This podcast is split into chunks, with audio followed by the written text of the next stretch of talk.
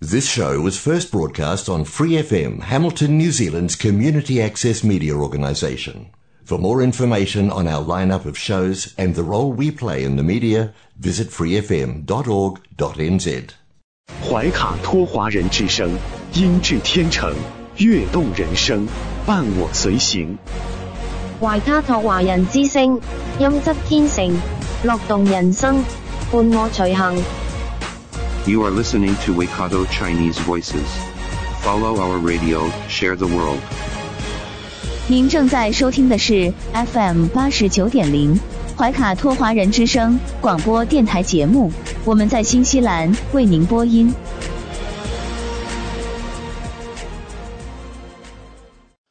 听众朋友们，大家晚上好！感谢您如约守候怀卡托华人之声。我们的节目正在通过收音机立体声调频 FM 八十九点零和微信公众服务号博雅文创为您并机播出。接下来两个小时的黄金时段播音将由我奥斯卡、小峰、轩轩为您共同带来。首先和您见面的栏目是由《中新时报》特约播出的新闻晚班车。天涯不遥远，世界在耳边，声音通四海，资讯传万家。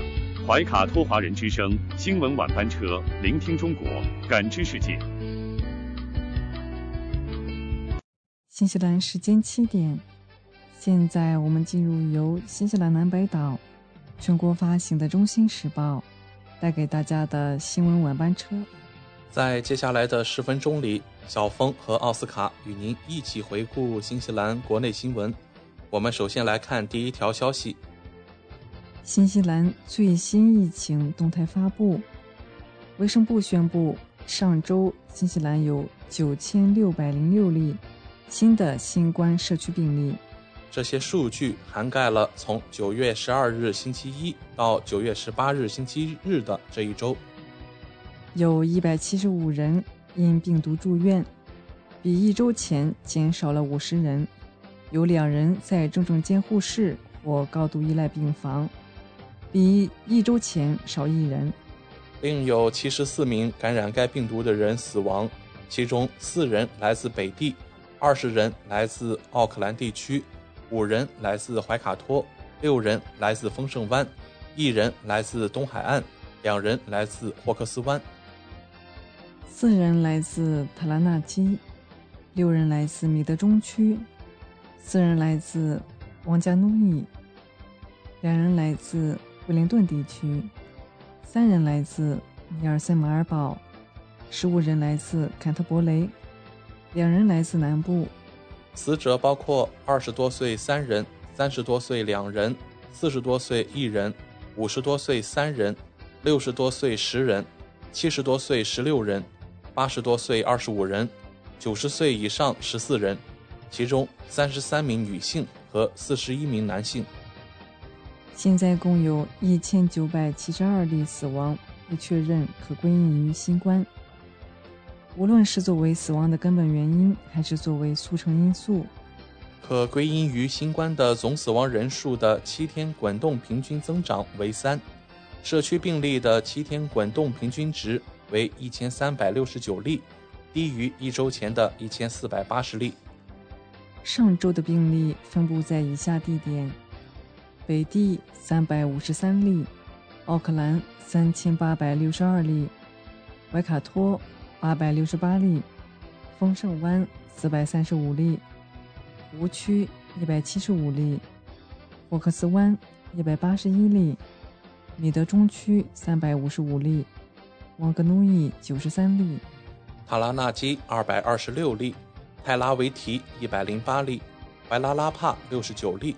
首都和海岸五百八十六例，赫特谷二百六十七例，纳尔逊马尔堡二百三十六例，坎特伯雷九百九十例，西海岸四十一例，南坎特伯雷六十七例和南部地区四百五十九例，另有八例病例的地点不明。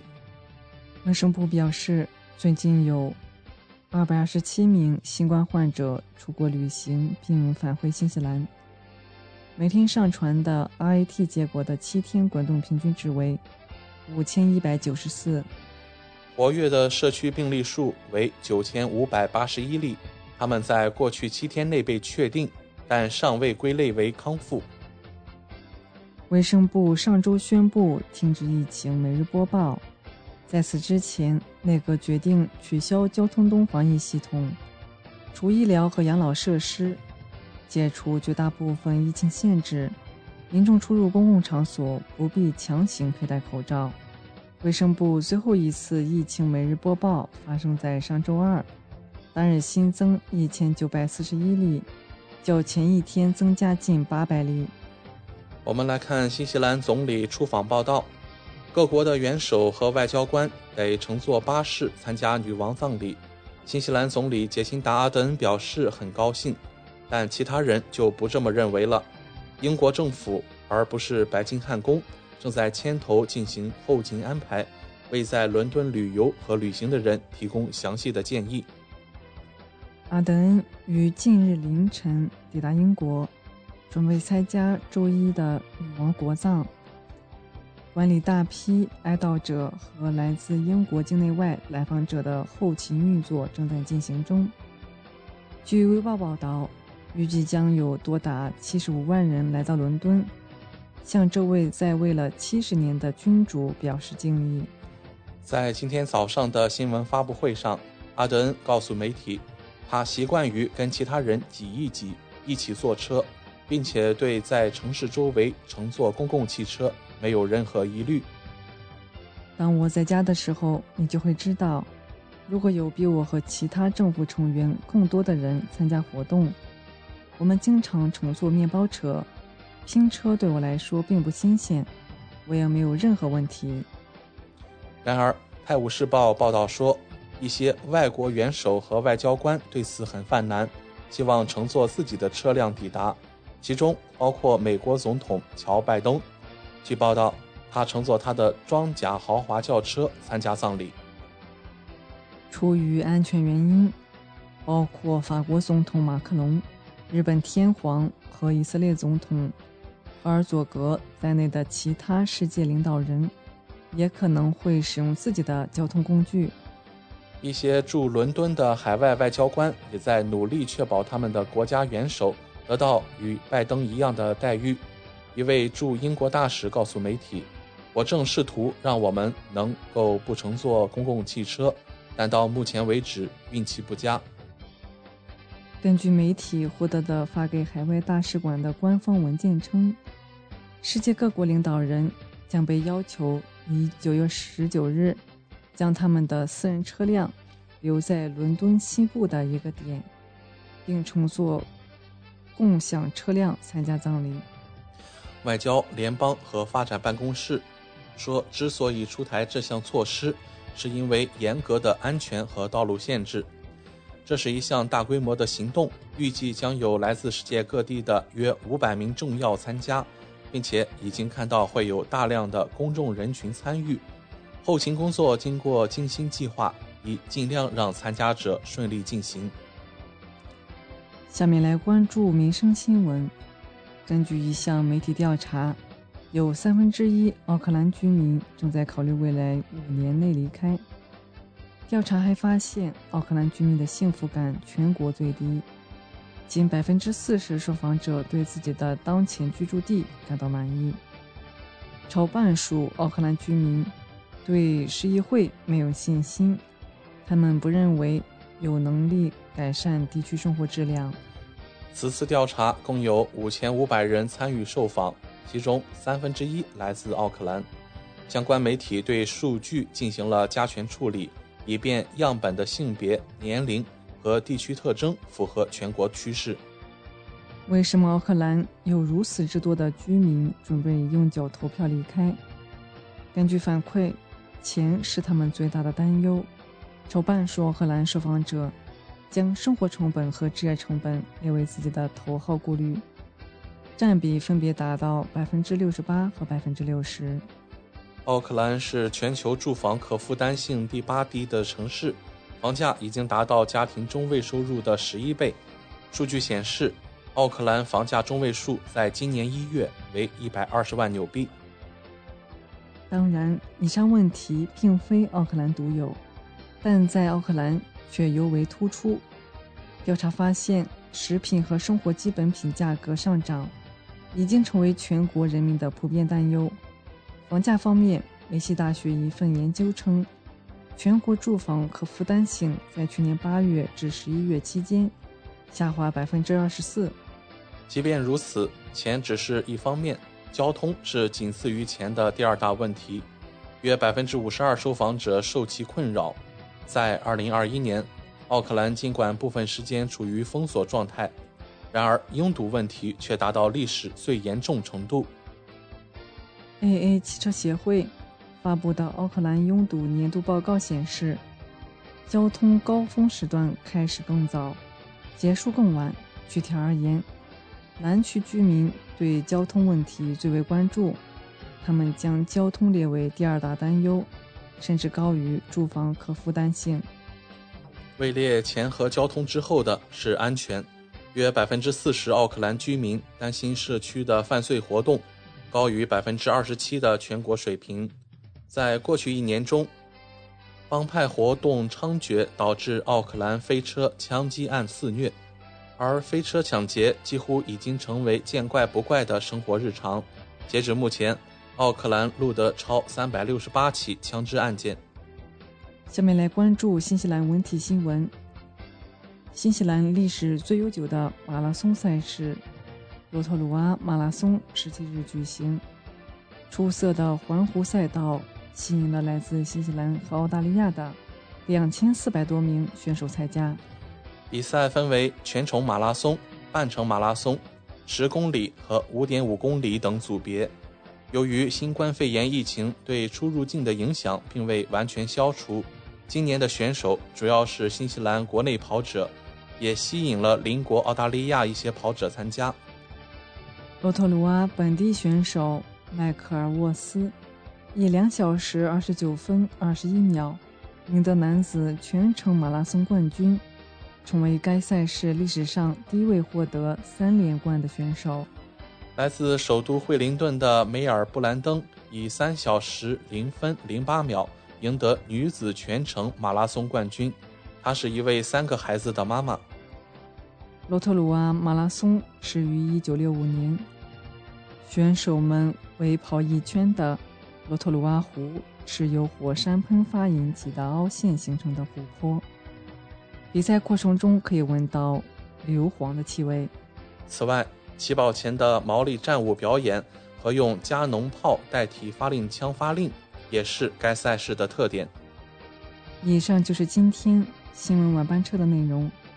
接下来将进入每周一晚上由纽华特产特约播出的一档有关新西兰特产的推介栏目《纽华好物》。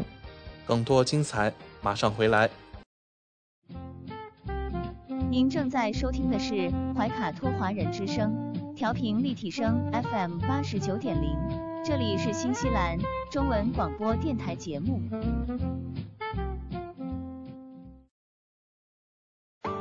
上有天堂美景，下有纽华精品，品澳新美味，享时尚生活。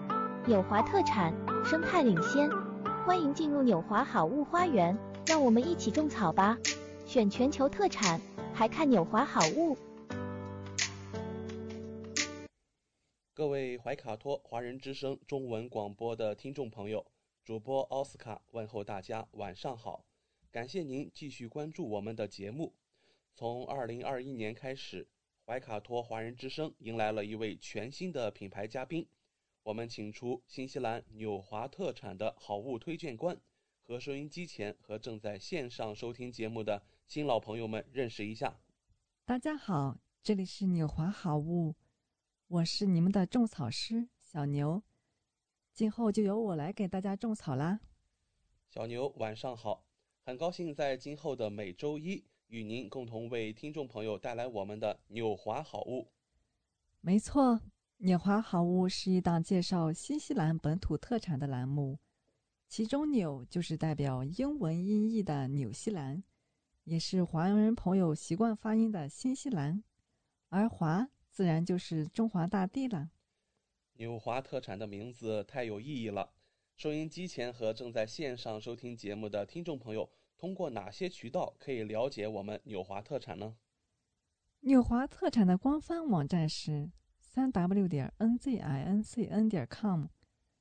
这个域名其实非常好记，NZ 代表新西兰英文简称，而 CN 是中国的英文简称，用 IN 连起来，NZINCN 其实就是新西兰在中国的意思。嗯，没错。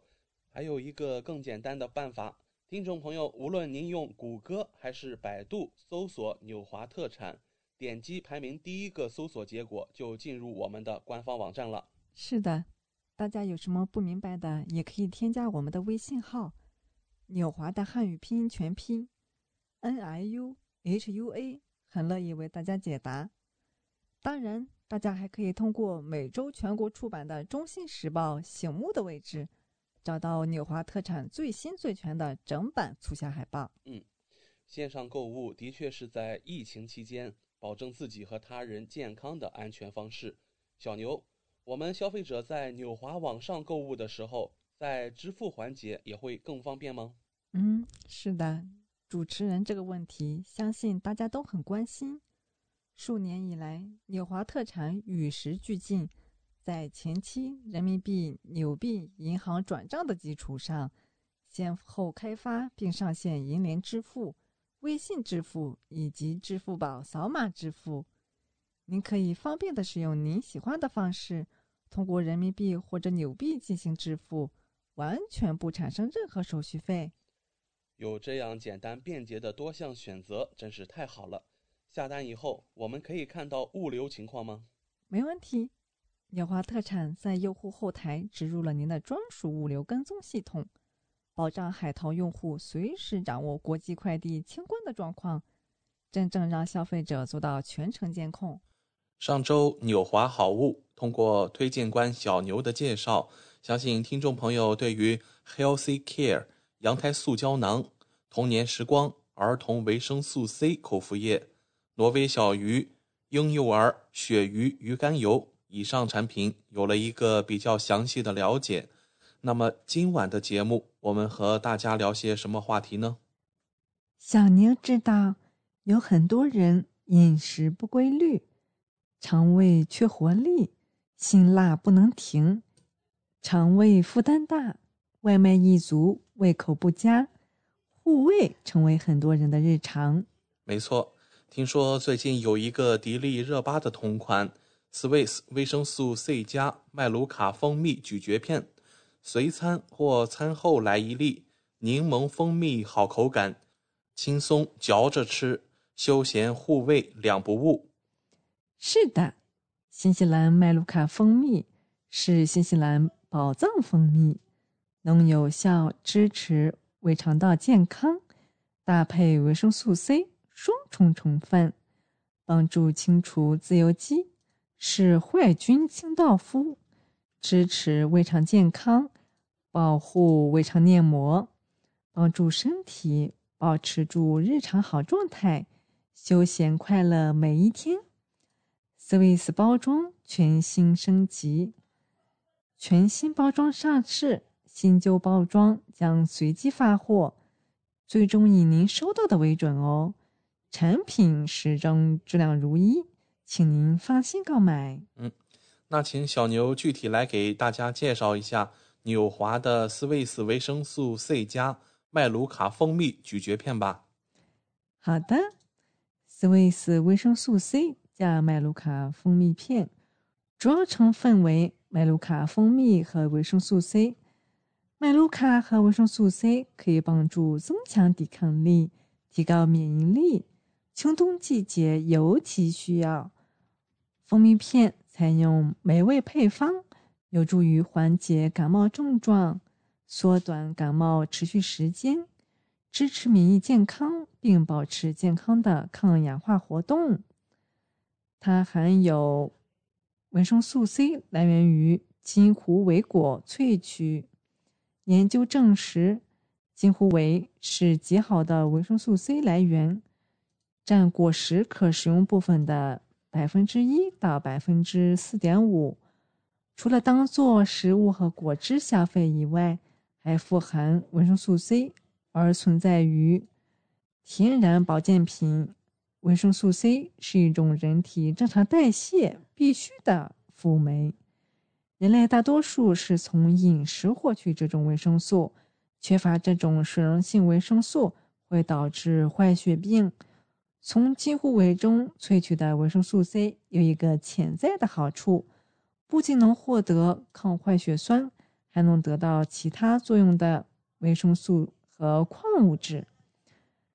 每片含麦卢卡蜂蜜一百毫克。相当于二百五十毫克鲜果的金虎尾提取物，维生素 C 总含量五百毫克，不添加乳糖、麸质、酵母、蛋类、大豆、人工色素或人工香精。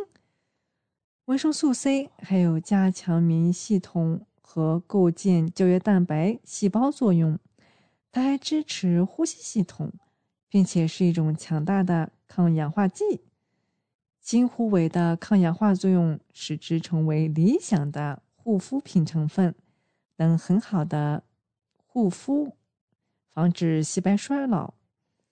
金虎尾的学名是平滑金虎尾。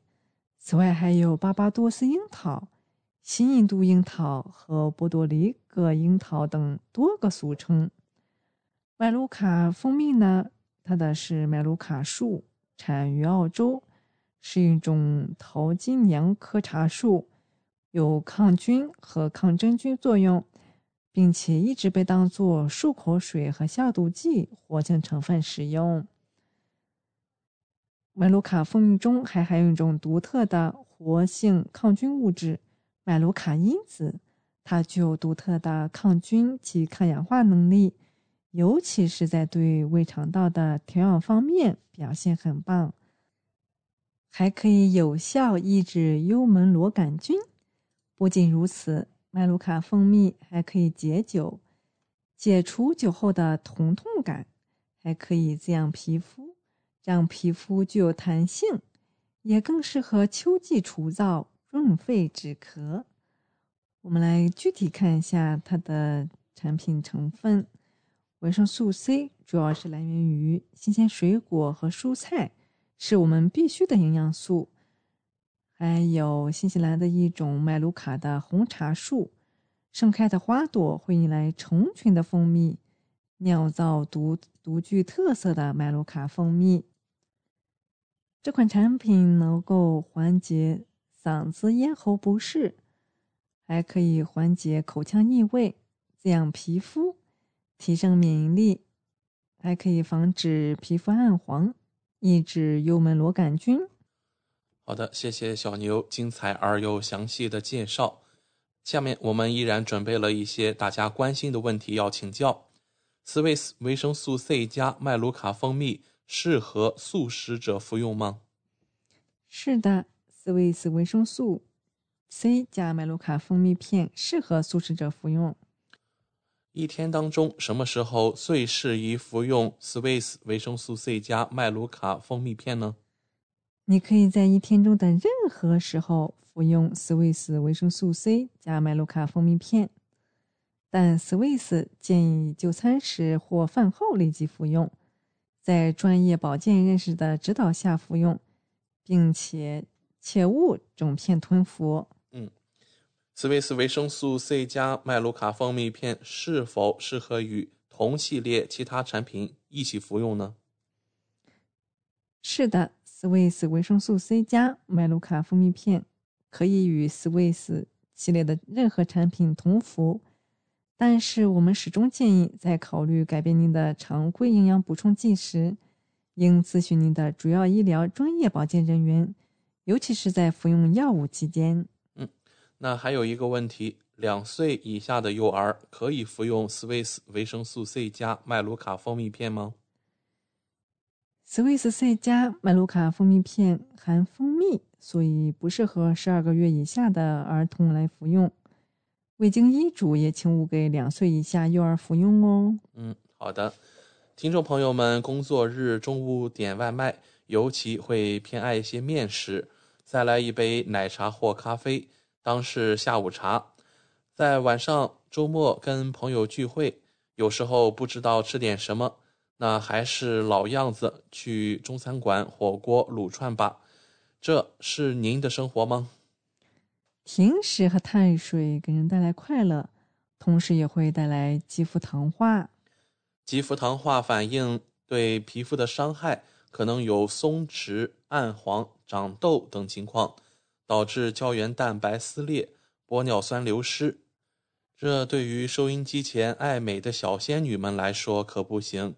可是又戒不掉蛋糕、咖啡、面包这些美味，别怕，对抗皮肤糖化，您可以通过饮食抗糖，尽量吃清淡的高纤维食物和蔬菜水果，还有护肤品抗糖，外用烟酰胺、肌肽、葛根素等成分的护肤品，还可以运动加速分解，让糖分加速分解代谢。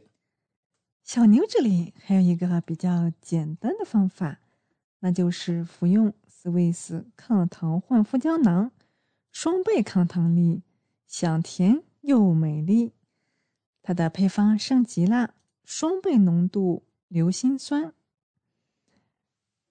每天一百毫克阿尔法硫辛酸，加倍抗糖，促进胶原蛋白合成，减少自由基伤害。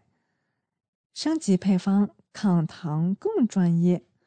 我们来看一下抗糖丸的第二版，含两倍浓度的阿尔法硫辛酸，加速葡萄糖代谢效果，还有肉桂提取物、海外明星抗糖成分、天然植物有效安心，还富含维生素 C 加铜，胶原蛋白生成的关键成分。皮肤修复更有力，还含有锌加维生素 A 加生物素，抗氧力更强。我们来看一下肌肤糖化后的后果吧。糖化后，肌肤失去弹性和张力，容易变得松弛、有皱纹，变得衰老。糖化前呢，就会胶原蛋白丰富。玻尿酸排列紧致有序，肌肤充盈有弹性，光滑细腻紧致。吃什么会导致皮肤糖化呢？爱喝奶茶甜饮，爱吃火锅撸串儿，爱吃外卖面食，高糖高碳水，别怕，有我们的一天两粒轻松抗糖丸，释放更大的快乐。全新升级抗糖丸，抗糖。抗氧一步到位，从源头抑制抗糖，修复糖化损伤，着效抗氧化。首先能够加倍从源头抑制糖化，全新升级王牌抗糖成分，两倍用量的阿尔法硫辛酸，临床都在使用的抗糖成分。抗糖我们是专业的，阿尔法硫辛酸。能够减少胶原与游离糖结合，让肌肤胶原再现 Q 弹紧致，还添加了肉桂提取物，还有铬，它是抗糖王牌 CP，加速葡萄糖代谢。肉桂提取物是风靡海外的天然控糖植物，对抗高糖高热量西式甜点高频添加，还有铬。铬是医学界公认的人体血糖调控剂，能支持糖分代谢，还有就是能够修复糖化损伤。还有的维生素 C 加铜可以促进内源性胶原蛋白合成，更新受损胶原蛋白，焕发肌肤 Q 弹活力。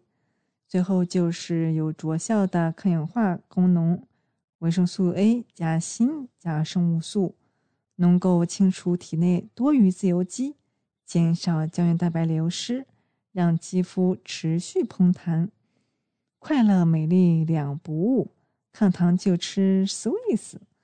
想要保养肌肤，但又不能放弃外卖的新锐白领可以服用。想胡吃海喝，但又怕胖、怕伤害皮肤的奶茶妹妹、蛋糕姐姐们都可以服用。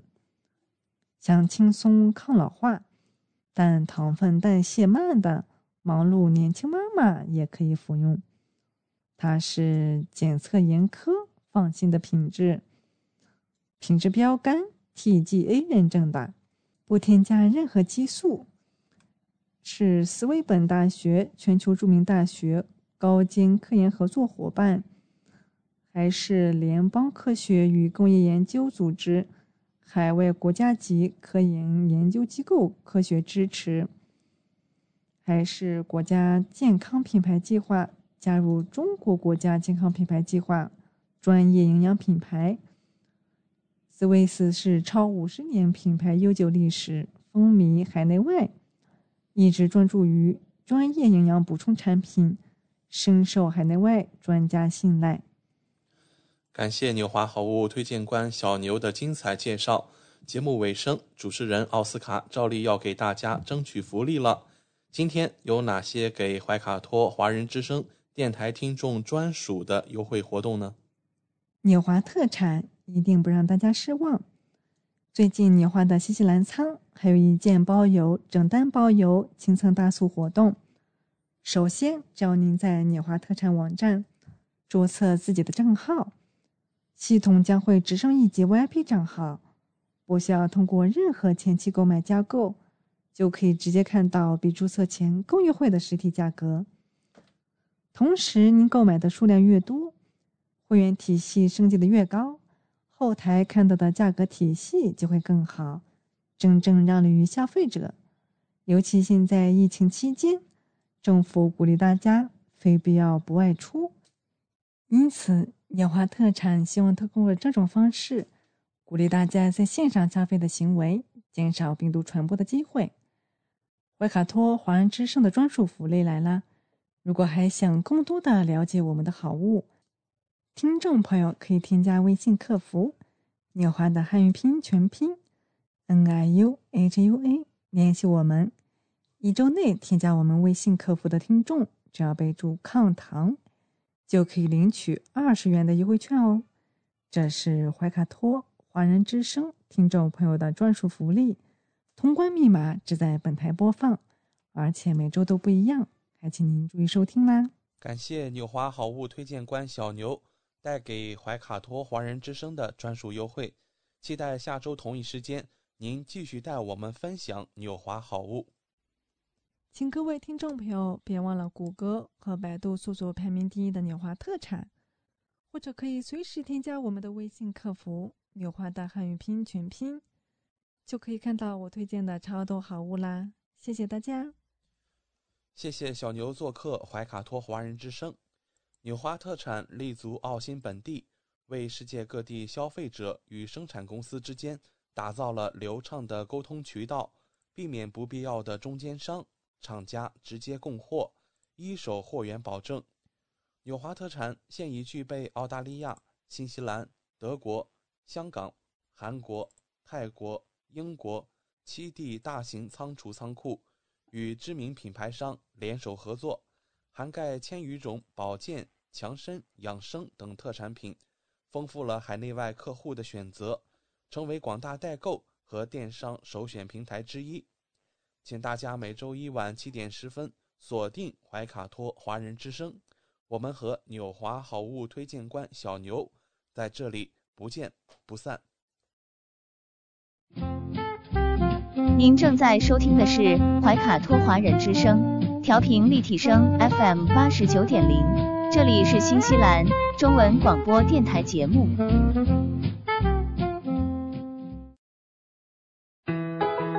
讯全方位，生活零距离，新西兰大小事，有声世界，无限精彩。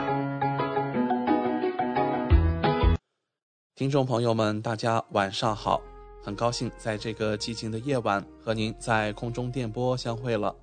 现在我们来到了新西兰大小事节目单元，在这里我们和您分享发生在怀卡托周边以及新西兰全国的大型新闻资讯。希望今天的节目能够带给您所关心的、所感兴趣的新闻内容。我是今晚主播奥斯卡。今天的大小事，我们首先和大家分享一则。来自上个周末刚刚发布的民意调查，有关于各党派的支持率。那么根据这样一份商业民调的结果发现呢，国家党的支持率继续碾压工党，预示着明年大选将会出现戏剧性的王位争夺战。根据这份民调显示，工党的支持率为百分之三十五，国家党的支持率来到百分之三十八，以小幅优势领先工党。那这次民调呢，是在八月三十一号到九月七号期间进行的。相比上一次的民调，国家党的支持率上涨了百分之一，工党则下滑了百分之一。和八月份的民调相比，行动党的支持率下滑了百分之一，来到百分之九；绿党的支持率下降了百分之一，来到了百分之八。那么，按照这一结果。国家党和行动党的总支持率将达到百分之四十七，而工党和绿党的总支持率为百分之四十四。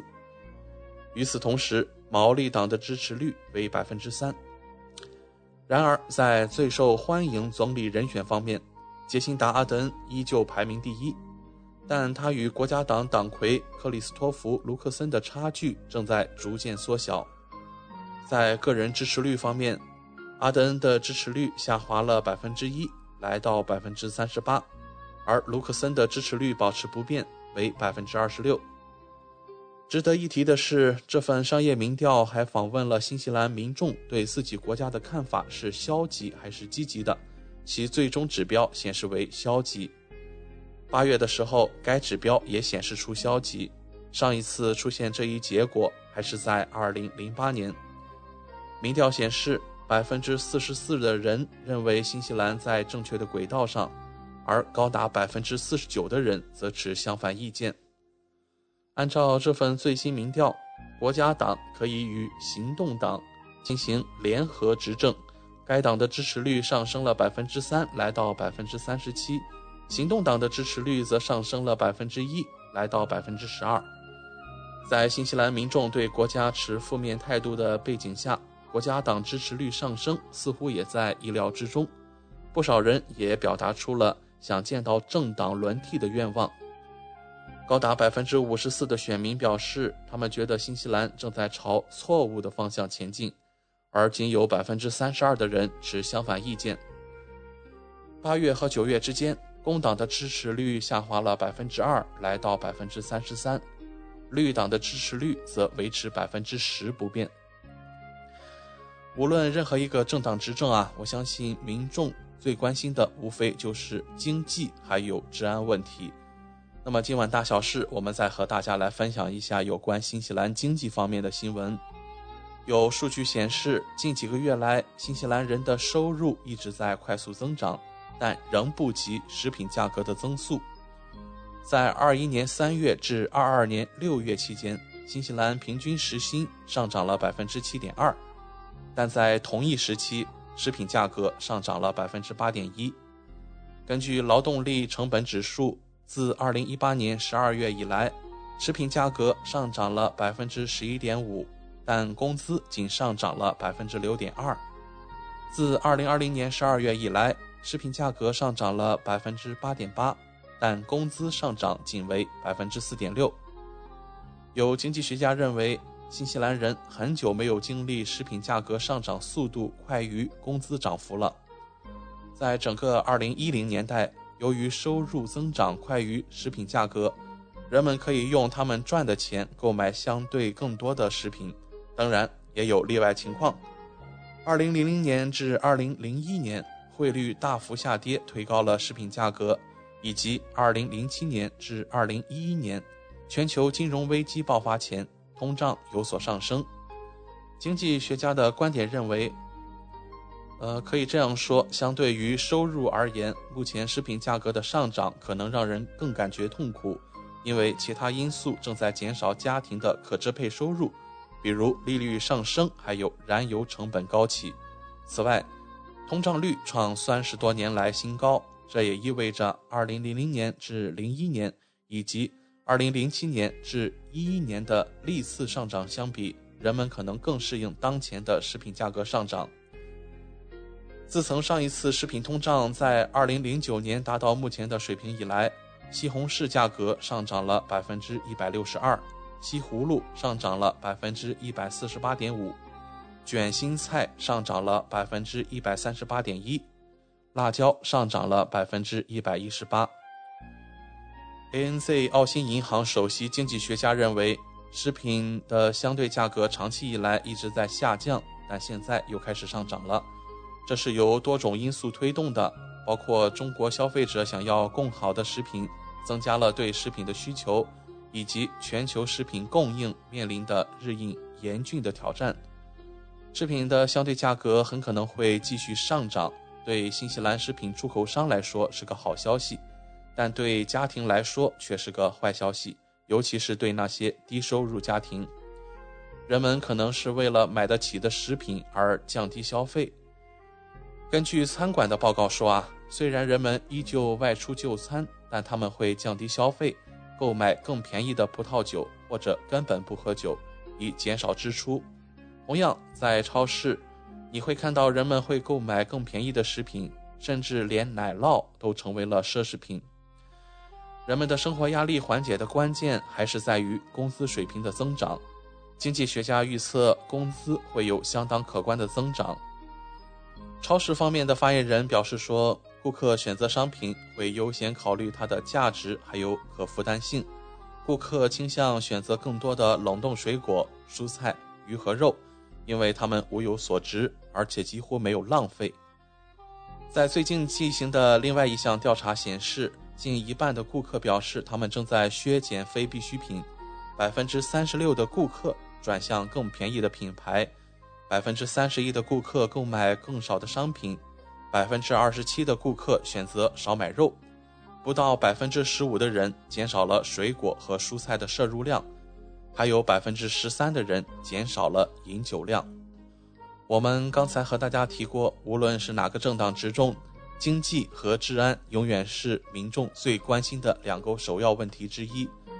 那么，关于治安状况呀，我们再来看一看目前是什么样的状况呢？新西兰警方表示，新西兰的帮派人数在两个月内增加了一百八十四人。这意味着什么呢？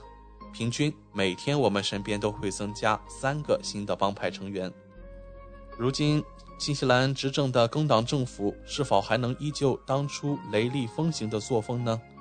大家还记得当初新冠病例刚到达新西兰时，政府为了人民的安全，几天之内就强制全国范围内进行封城。而同样在关系到新西兰人民安全的帮派问题时，工党政府好像永远拖泥带水，毫无建树一般。警察部长克里斯·希普金斯已经证实。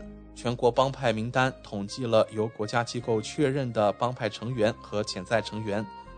根据名单显示，在八月底，新西兰帮派超过了八千人。在回答行动党警方发言人的问题时，西普金斯说，有八千零一十九人被认为是帮派成员或潜在成员。警方通过多机构帮派情报中心，于二零一六年开始记录帮派人数。但西普金斯说，警方的帮派情报中心整理的全国帮派名单，在统计意义上其实不是一个可靠的帮派成员衡量标准。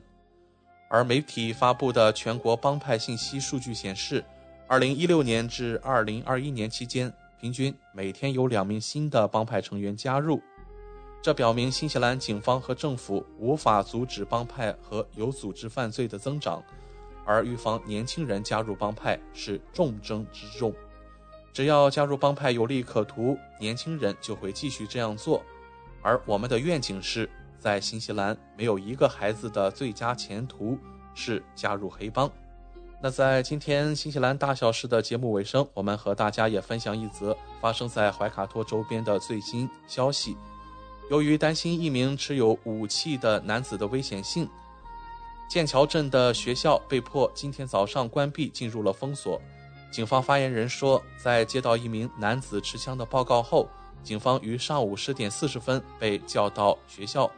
此后，警察发现闯入校园的这名年轻人拥有一把 BB 枪。与此同时，剑桥高中在给家长的短信中说，由于警方对当地情况的指示，学校已进入封锁状态，所有学生都被安全地锁在教室里。并会一直待在那里，直到警方放行为止。那么，根据我们电台最新掌握的消息，相关发言人说，学校已被告知可以解除封锁了，而且所有学生、教职员工和现场人员都很安全。我们并不希望在新西兰的校园里看到像美国校园枪击案那样的血腥画面。那么，我们的工党政府需要做出一些什么样的努力来改变，或者是说来维护我们校园的安全呢？我们也将拭目以待。那么，接下来依然是怀卡托华人之声带给各位听众的一周领事提醒：了解海外安全信息，获取权威领事提醒。大家好，欢迎收听一周领事提醒。海外迎来开学季，留学安全需注意。近日，外交部幺二三零八热线接到不少留学生和家长的求助电话，其中有同学因签证或居留证等材料不够完善，在入境他国时受阻；有家长反映孩子遭遇虚拟绑架类电信诈骗，被骗金额达数十万元人民币；有同学因学业压力过大，未能融入学校生活等原因出现抑郁、行为异常，个别甚至有极端行为倾向；还有同学遭遇交通意外事故，身受重伤。外交部领事保护中心已第一时间将有关求助信息转请驻相关国家使领馆处置，使领馆正协调当地有关部门、学校、侨团，共同为学生及家长提供协助。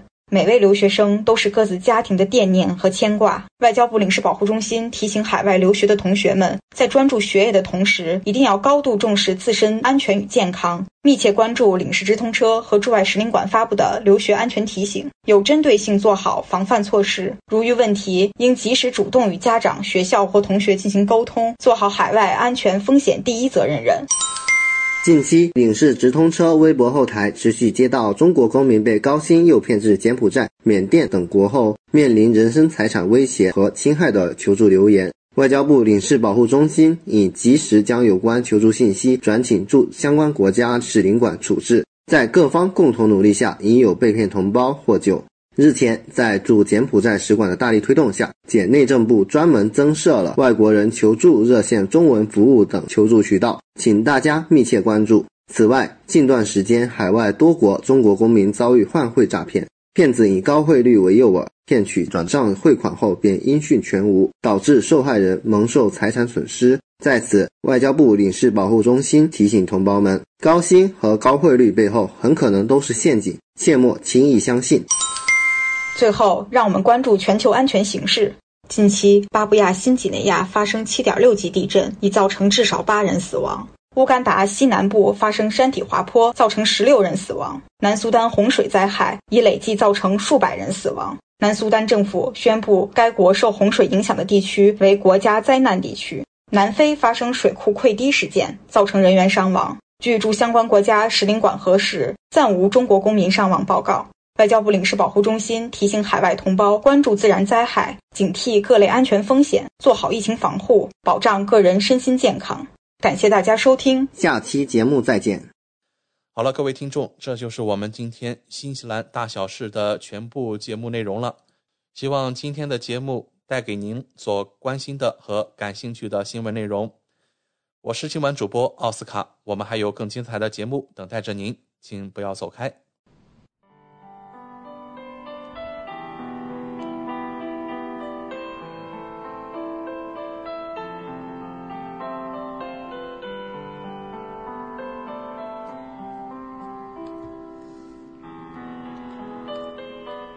亲爱的听众朋友们，新西兰怀卡托华人之声一直陪伴您，我是主持人轩轩。光影随行，戏如人生，分享精彩的影视作品，无论是电影、电视剧，还是优秀的纪录片，都会陆陆续续的来装点您的生活。啊，今天呢，我们要来分享是一部 非常老的片子了哈，是《小兵张嘎》。那要在八十年代、九十年代出生的人对这一定不陌生啊。其实，在二零零四年啊，《小兵张嘎》还被拍成了电视剧啊，所以应该大家都不陌生啊。那对于呃老一辈的人来说哈。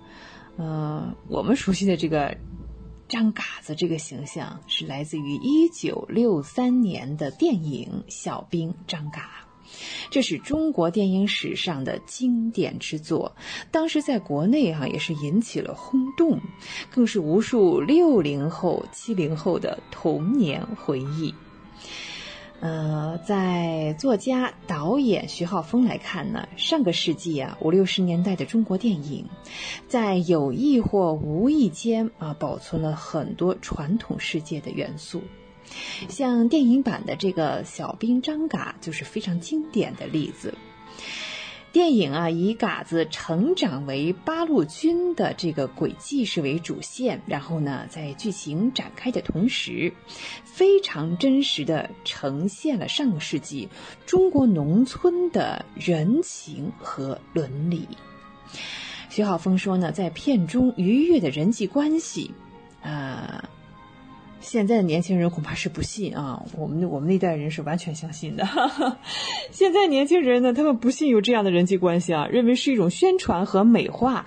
但是实事求是的讲，当时的这个精神面貌就是这样的，这不是电影美化后的军民关系，呃，是普遍真实存在的事实。那我们今天重新再来看这部《小兵张嘎》，哎呀。嗯，怎么讲啊？说下这个名字吧，哈，嘎，嘎就是怪，哎，奇怪的意思。张嘎不是他的本名啊，外号，在片中呢，大家都叫他嘎子嘎子的哈，叫张嘎子。嘎子呢是京津地区有个方言叫嘎杂子，嘎杂子是说啊，不是说这人坏，是这人很很奇怪哈，最好不跟他打交道啊，嗯。这个嘎子在这儿呢，是他喜欢就开玩笑啊，搞恶作剧呀，对，以折腾别人为乐趣，这样一个孩子啊，呃，小孩的心理嘛，对吧？嗯，这个嘎子啊，他是私藏了这个军械啊，急了也咬人哈，输了还耍赖呢哈，有的时候呢还去躲人家的烟囱。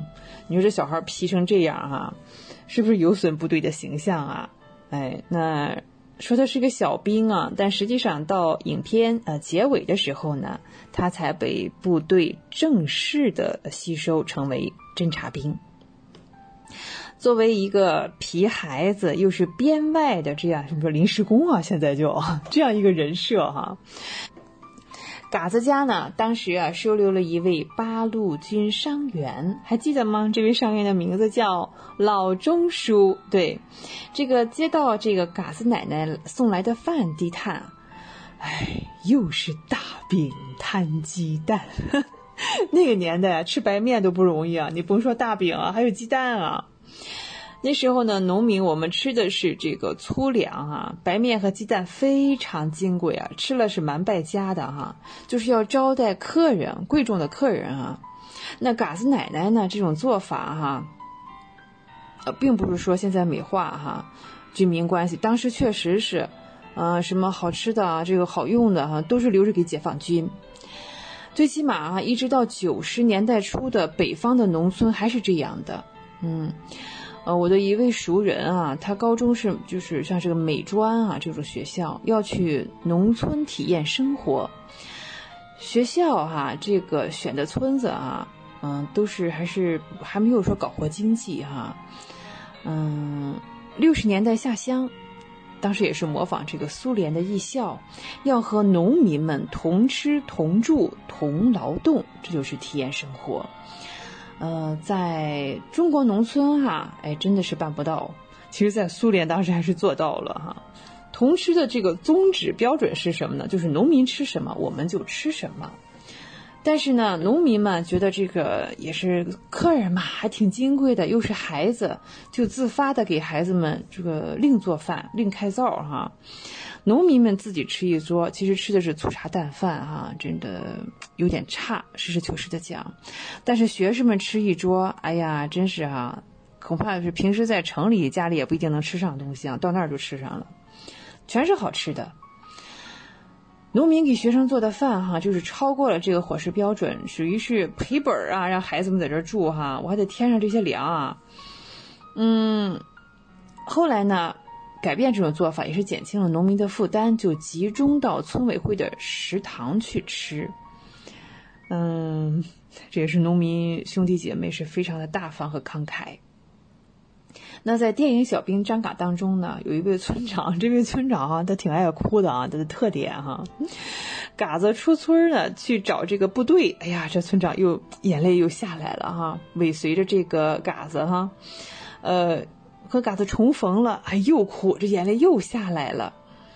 嗯，其实这种村长的形象不是说他多愁善感，在九十年代初还是很普遍的，也是来源于生活。当时下乡这个结束之后呢，嗯，村里人啊都要出来送行的嘛，那孩子们、学生们要回去了，女人们都是撑场面，大妈大婶啊就说着漂亮话啊，哎呀，你看回去有出息啦，啊，又过好日子呀，好好学呀，将来有有有什么大作为。嗯，姑娘们也都是笑脸啊。结果呢，大叔大爷们倒是没话了，看着是很沉痛。而且村长一定哭，有好几个村啊都是这样。哎，感觉这个农民选村长哈是很有智慧的，是选一个感情最丰富的人来当村长。啊，这种人哈，他他一定对大家伙好啊。其实农民兄弟是最慷慨，又是善良，啊，是最本真的。嗯，真的，实事求是的讲，我个人是这样认为啊，就是嗯，不同观点，大家都相互理解哈。我认为农民是最美好、美好的。你像在一九四五年抗日战争一结束哈，嗯，确实哈，大批的战士还有中低级的军官哈，都立刻退伍辞职。流血拼出来的官职福利都不要了，一心回老家做什么呀？对我还是老老实实做一个农民啊！经历了战乱啊，还有这个乱世，他还是非常乐于恢复自己这个本性啊。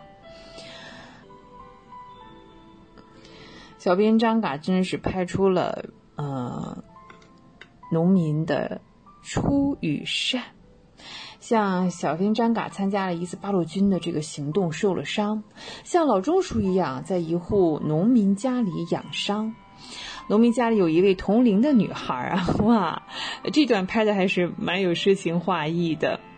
小女孩呢，温情脉脉地盯着嘎子的眼睛说：“打完仗，嗯，要他回来，跟他成一家人。”嗯。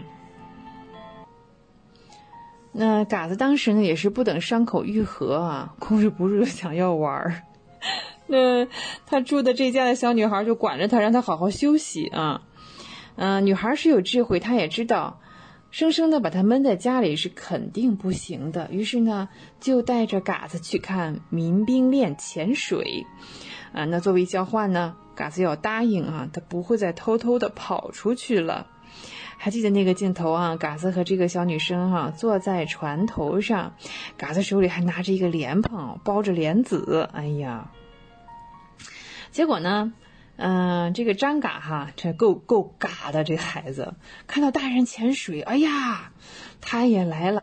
哎呀，这个他也收不住心了，就疯了似的，不顾孩子拦他，跳下了水。嗯，嘎子玩够了哈，嗯，又回来跟船上女孩和好。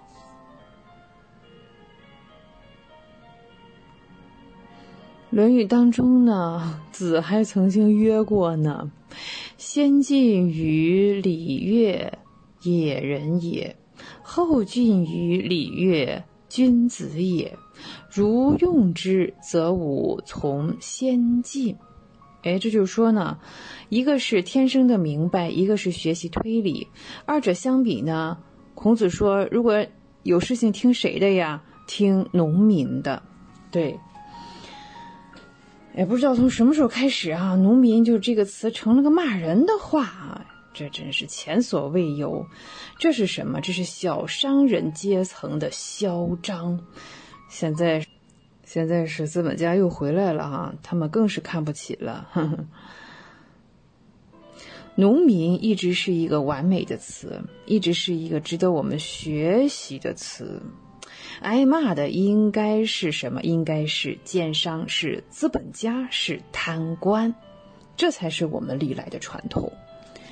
农民是我们的榜样，嗯，其实我们应该羡慕他们啊，他们的祖辈是周公塑造的，早就已经悟到了完美生活的本性。至于像我们啊，真的是个人的感觉，真是一阵明白一阵糊涂哈。哎，活得太折腾了，不如农民活得明白。嗯。啊光影随行，戏如人生。我们今天在这里呢，是重温了《小兵张嘎》这部电影。不在当下这个时代，看《小兵张嘎》的感觉啊，嗯，真是别有一番心情啊。嗯，轩轩又要与您说再见了。嗯，非常感谢您的时间。怀卡托华人之声与您常相伴。下期节目我们再会，再见。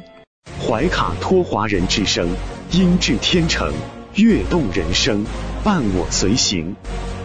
懷卡托華人之聲，音質天成，樂動人生，伴我隨行。You are listening to Waikato Chinese Voices. Follow our radio, share the world. 您正在收听的是 FM 八十九点零怀卡托华人之声广播电台节目，我们在新西兰为您播音。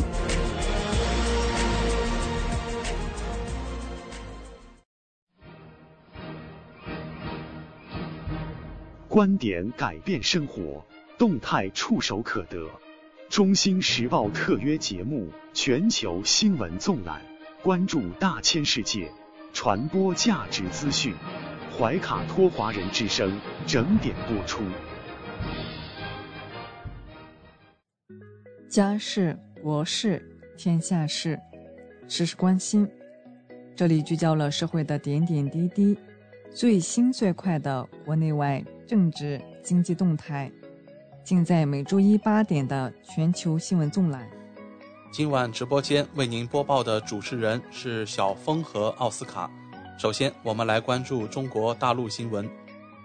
九月十八日上午，勿忘九一八撞钟鸣警仪式在沈阳九一八历史博物馆残历碑前广场举行。此外，中国各地鸣响防空警报，纪念九一八事变爆发九十一周年。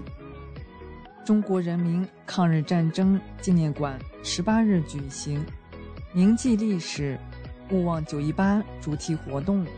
抗日英雄赵一曼海外留学档案被征集回国，并首次进行公开展示。党的十八大以来，经济社会发展。成就系列报告显示，近十年我国 GDP 年均增长百分之六点六，对世界经济增长平均贡献超百分之三十。中国首次火星探测任务获得丰富科学成果，火星车累计行驶一千九百二十一米，获取原始科学探测数据一千四百八十 GB。未来几个月，中国空间站工程还将实施三次重大发射任务。贵州三利高速发生一起客车侧翻事故，致二十七人死亡，二十人受伤。贵州省委、省政府迅速组织开展事故救援工作。据悉，事故车辆为贵阳市涉疫人员隔离转运车辆。贵阳市委书记表示。深刻反省反思隔离转运工作中的问题和不足。北京通州城市副中心消息：二零二四年初步打造成全国时尚休闲度假旅游优选地。北京最大奥莱帽将落户副中心。第六届北京市钓鱼比赛在北京世园公园举行，来自全市各区的。一百二十名垂钓爱好者同场竞技。上海旅游节苏州河旅游航线开通试航，将开通三种航线。上海大悦园片区项目正式启动。江苏消息，拉响防空警报，撞响和平大钟，纪念九一八事变。当钱塘江大潮退去之后，航拍镜头下展现大地之树美景。广州六十五岁以上户籍老人可免费接种流感疫苗。新建河南安阳民用机场，正式命名为安阳红旗区机场。海南官方推出经济恢复提振方案，要求释放自贸港政策红利，力保全年经济发展目标。云南关雷港口岸恢复货运业务。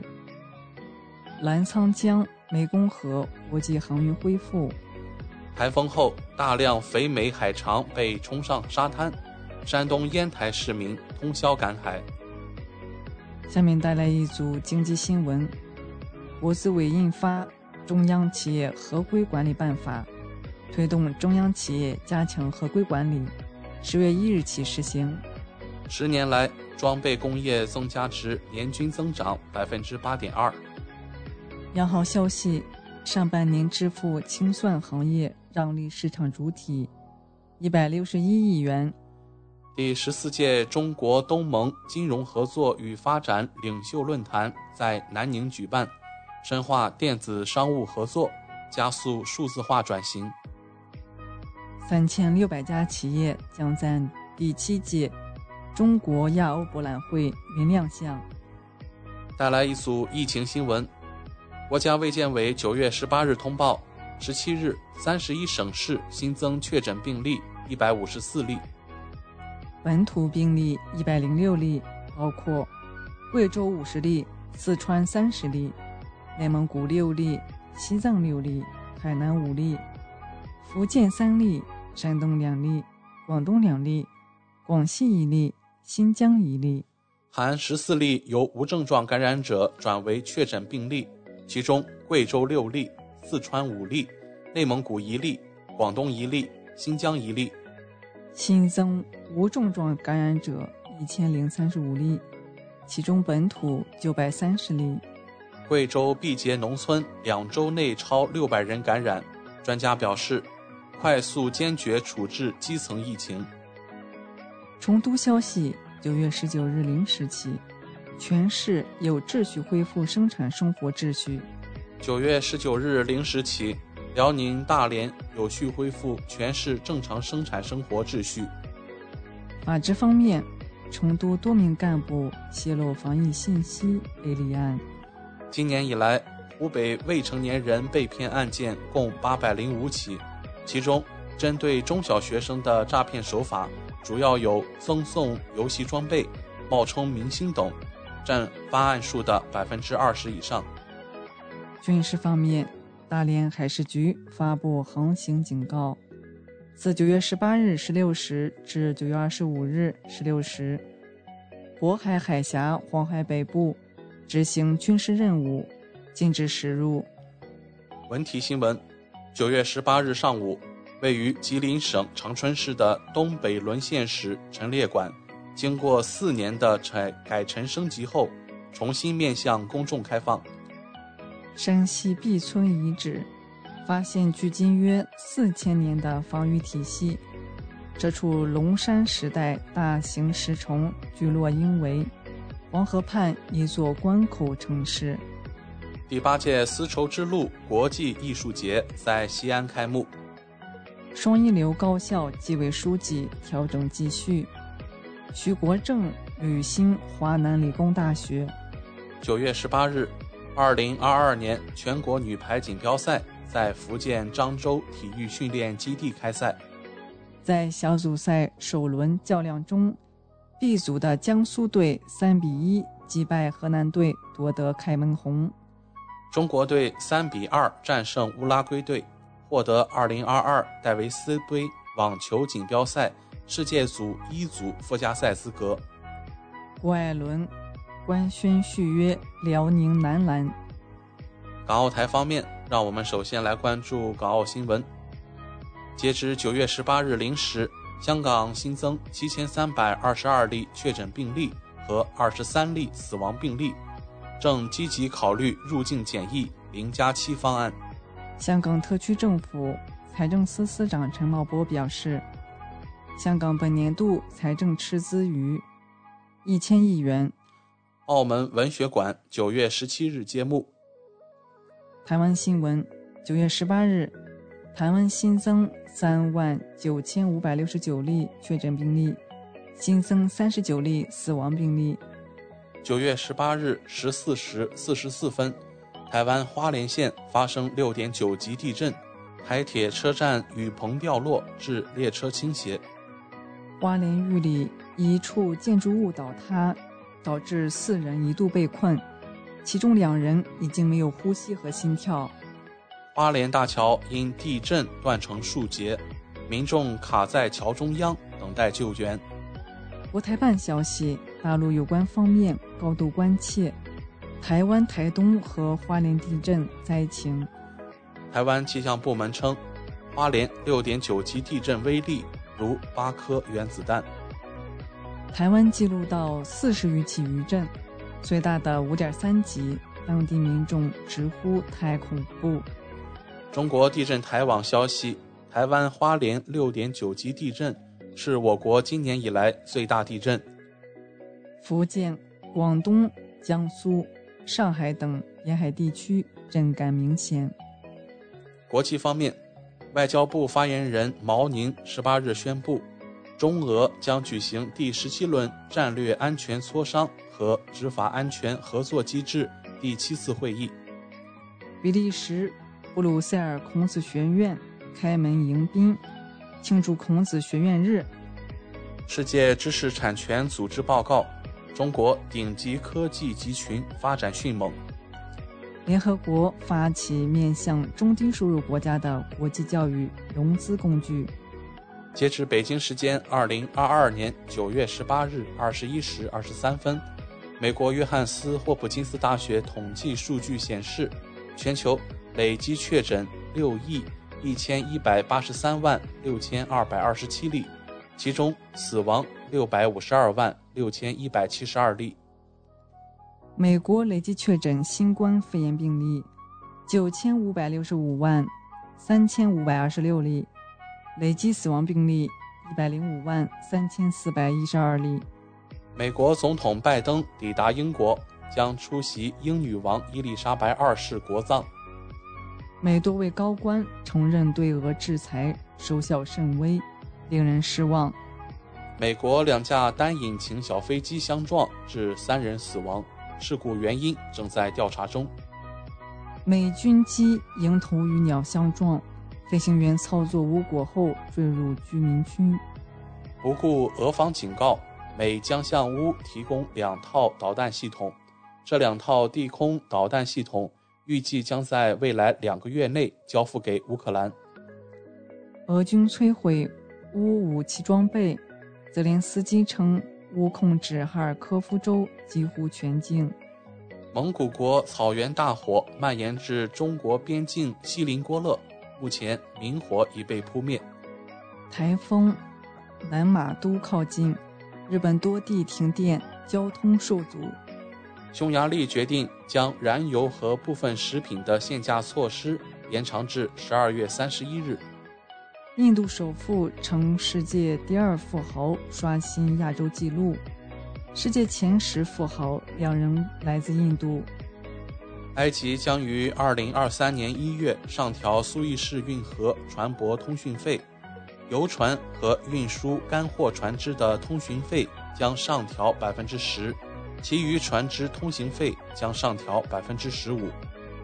当地时间九月十八日，据伊朗媒体报道，俄罗斯商贸代表团抵达伊朗，将展开数百场经贸洽谈。以上就是今天全球新闻纵览带给您的全部内容。主播小峰和奥斯卡，感谢您的收听。您正在收听的是怀卡托华人之声，调频立体声 FM 八十九点零，这里是新西兰中文广播电台节目。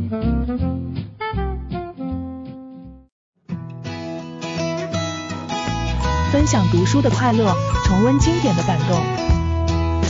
怀卡托华人之声今天读书，甄选全球文坛精品，和您一起读好书，好读书，共品文化大餐。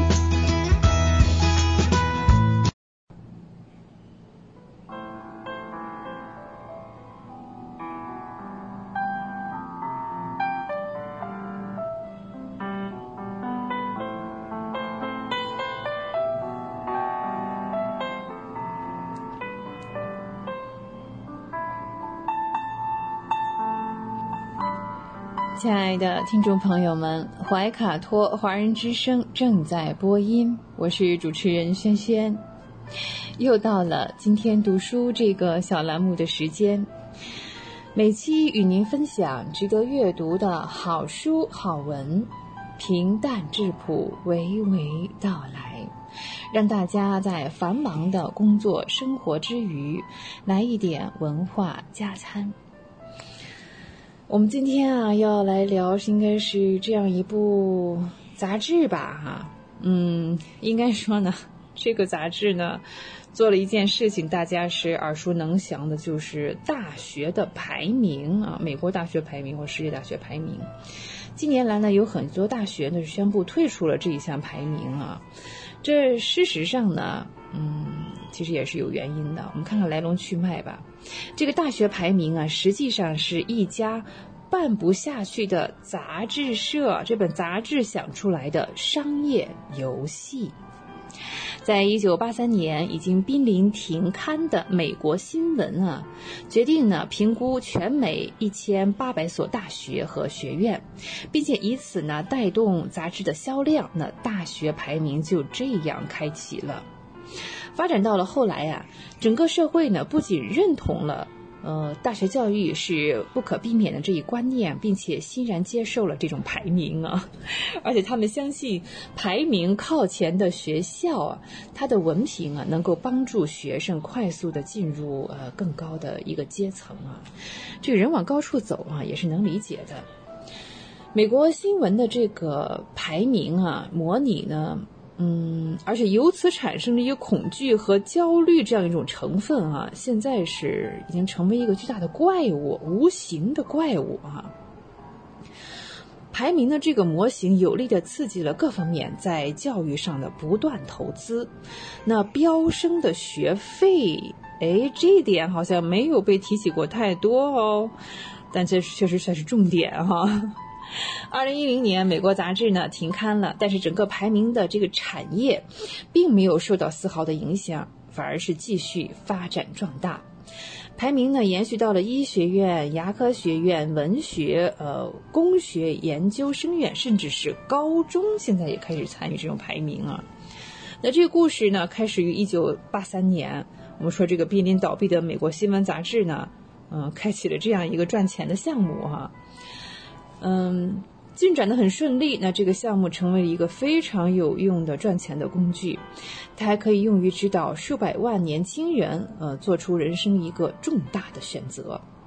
对于许多人来说，这个选择将决定他们的职业道路、人生道路，甚至是朋友圈哦。嗯，对呀，还有终身伴侣哦。呃，此外呢，杂志编辑也希望这个大学排名的项目能够带动杂志的销量。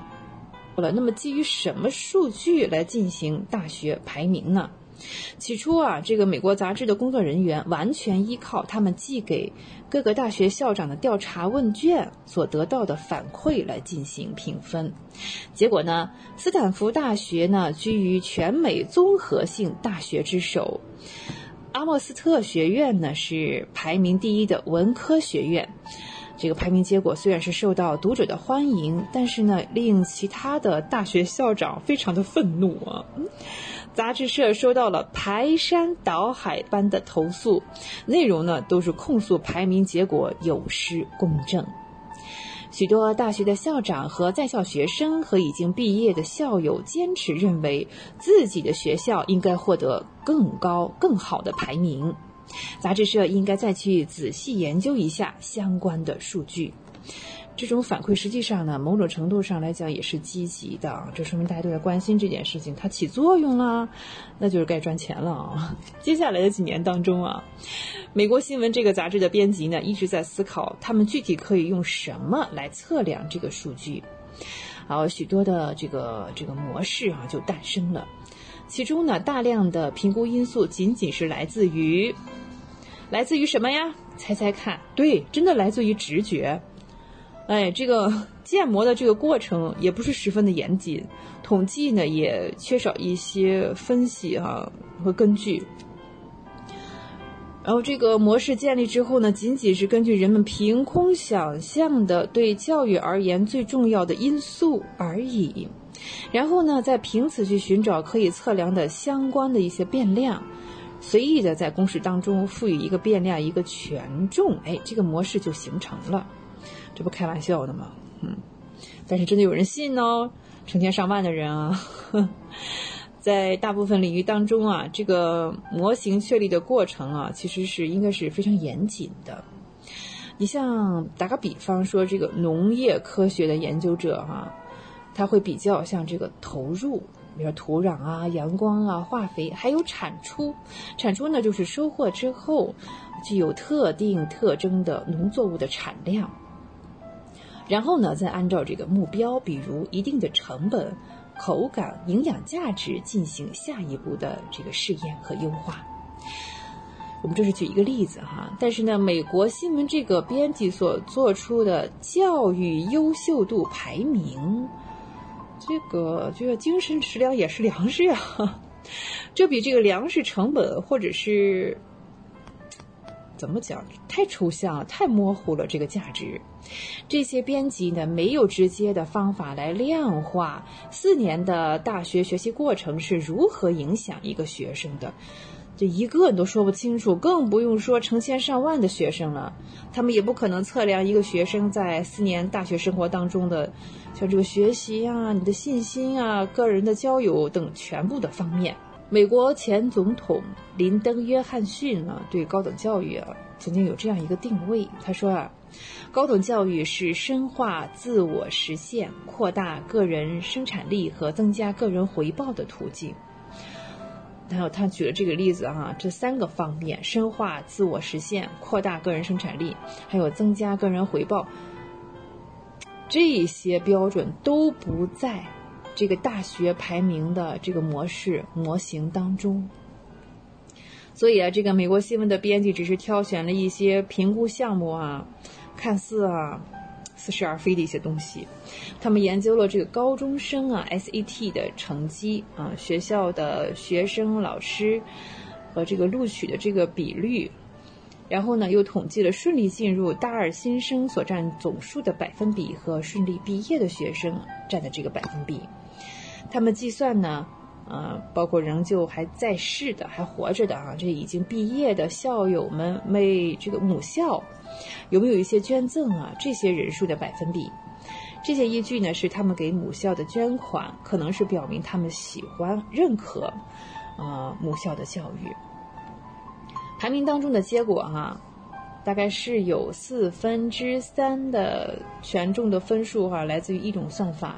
这种算法实际上，好，我们高包括了刚才我们说的那些部分，那些百分比啊。另外呢，占四分之一的权重的比分呢，是来自于全美各地大学校长的主观评价啊，这个要自卖自夸哈。由此而来呢，嗯，恶性循环就开始出现了。这种排名啊，它可以自行的巩固一一所大学哈。如果一所大学在美国新闻所发布的排名中名次靠后，哎，它的这个好像这整整体的声誉就会下降，生源的情况也会恶化。其实这是极不公平呢？怎么让一一部杂志来主宰大学教育呢？而且是一部这个不能说是胡说八道，但是东拼西凑的哈。优秀的学生呢会避开这所大学，优秀的教授也是一样的。那毕业的校友也会减少自己的捐赠和捐款，由此呢，就越来越差嘛，这不恶性循环呀？他的排名就继续下降。哎呀，简单来说，这个排名几乎决定了大学的命运。以前啊，大学有各种各样的方法可以宣传自己这个学校的成功，可以靠这个新闻啊，靠传记呀，或者是某些教授得到了众多学生的一致好评。一些学生在毕业之后走上了杰出的人生道路，成为外交官、成功的企业家以及政府工作人员，或者是国家的元首。还有一些学生啊，出版了一流的文学作品。这些正面的事迹，这些可靠的这些事情啊，是通过人的口碑广为人知，学校的声誉也可以由此提升。哎呀，但是真的说起来，嗯，这个排名呢，可不讲这些，没有加入这些成分啊，排名上。所以，不同的大学就像不同类型的这个音乐，或者是每个人有不同的生活方式或者饮食习惯。对于某所大学的这个评价也是众说纷纭，不可能百分之百说它好，也不可能百分之百说它坏。好坏两方面，我们都可以列出充分的理由来。然而现在呢，大学的整体声誉就是被一个数字代替了，哎，被一个数字的排名代替了。哎，如果我们站在这个这个大学的领导者或者校长的这个角度来思考这个问题啊，实际上这个大学排名是个很糟糕的事情。毫无疑问，绝大多数校长是珍惜自己的大学经历的。从某种程度上来说，也正是大学经历啊，激励了他们去攀登学术的阶梯，从而成为一位大学的校长。但是现在呢，这些处在事业高峰的校长啊，需要投入大量的精力，来提高这个什么所谓的学校的排名啊。还有十五个考核项目呢，现在啊，每个项目都要有分数，而这十五个考核项目是由一个我们说了濒临倒闭的二三流杂志啊，他们的一组编辑来定义的，可不可笑？不是可笑，叫可悲啊！嗯，弄得这些校长们啊，就搞管理也不像管理，搞学术不像学术，好像又回到了学生时代。每天都是期待着这些编辑们给他们一个高分，哎，好可怜啊！好，如果美国新闻发表这个大学排名只是在小范围内流行啊，也可能不会造成这么大的焦虑和麻烦。但是这个排名的影响力哈，迅速的发展，甚至成为了一个全美的标准啊。包括也是海外留学生来选择大学的时候呢，也会对此进行参考。这样呢，教育界一下子就紧张起来，迅速给大学校长和学生们都设定了严格的任务清单。哎，当它变成一项任务的时候，差不多了哈。美国新闻的大学排名这个模型啊，规模巨大，造成了大范围的损害啊，这是一种浪费时间、精力、人力、物力上。导致了几乎是这是一个无尽的恶性循环啊！一些大学校长哈是想尽一切办法来提高自己的排名，比如说这个贝勒大学设立奖学金，用奖学金来激励大一的新生，就是已经考入大学的新生，再参加一次 SAT 的考试。那这分数肯定跟上一次就大大提高了，是吧？希望呢再考一次能够提高他们的成绩以及贝勒大学的排名。这些名校也包括像宾夕法尼亚大学啊和加利福尼亚这个麦肯纳学院，给美国这个新闻反馈了有的是假的数据，谁能保证百分之百这十五项每个大学都是真的？夸大了其学校新生的入学分数。二零一一年呢，位于纽约的埃纳学院承认，其学校教师几乎捏造了所有的数据，考试成绩、录取率、毕业率、新生保留率、师生比以及校友捐赠额都是假的。那这个假数据带来的是假排名，哎，但是。数据是有作用的哈，这个大学呢从五十名升到了三十名啊，这是造假有回报吗？好，关于一个濒临倒闭的杂志《美国新闻杂志》搞出的这样一个特别盈利的美国大学排名的事情啊，它的来龙去脉呢，今天我们不能一次说完，在下期节目当中呢，我们将继续跟大家分享。啊，有温度，会思考，爱生活。以上就是本期的今天读书，我们天天读书。我是轩轩，这里是怀卡托华人之声。下期节目我们再会，再见。您正在收听的是怀卡托华人之声，调频立体声 FM 八十九点零，这里是新西兰。中文广播电台节目。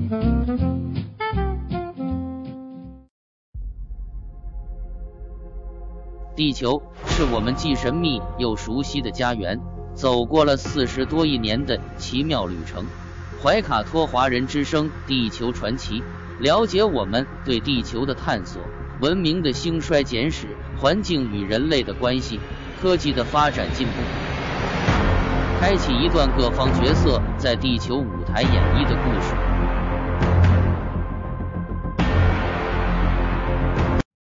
亲爱的听众朋友，大家好！新西兰周一的晚上，感谢您继续守候怀卡托华人之声，我是主持人小峰。本期节目，我们将要和听众朋友们一起来分享以下几个主要纪念日，他们分别是九月二十日，本周二的中国爱牙日；九月二十一日，本周三的世界阿尔兹海默症日。还有国际和平日，还有九月二十二日本周四的世界无车日，和九月二十三日本周五的二十四节气之一秋分。接下来，维卡托华人之声的主播小峰就和您分享这一周精彩纷呈的节日。第一个是九月二十日中国爱牙日，龋病，牙周疾病。是损害中国人民群众口腔健康的常见病、多发病，更是危害儿童青少年健康和生长发育最常见的口腔疾病。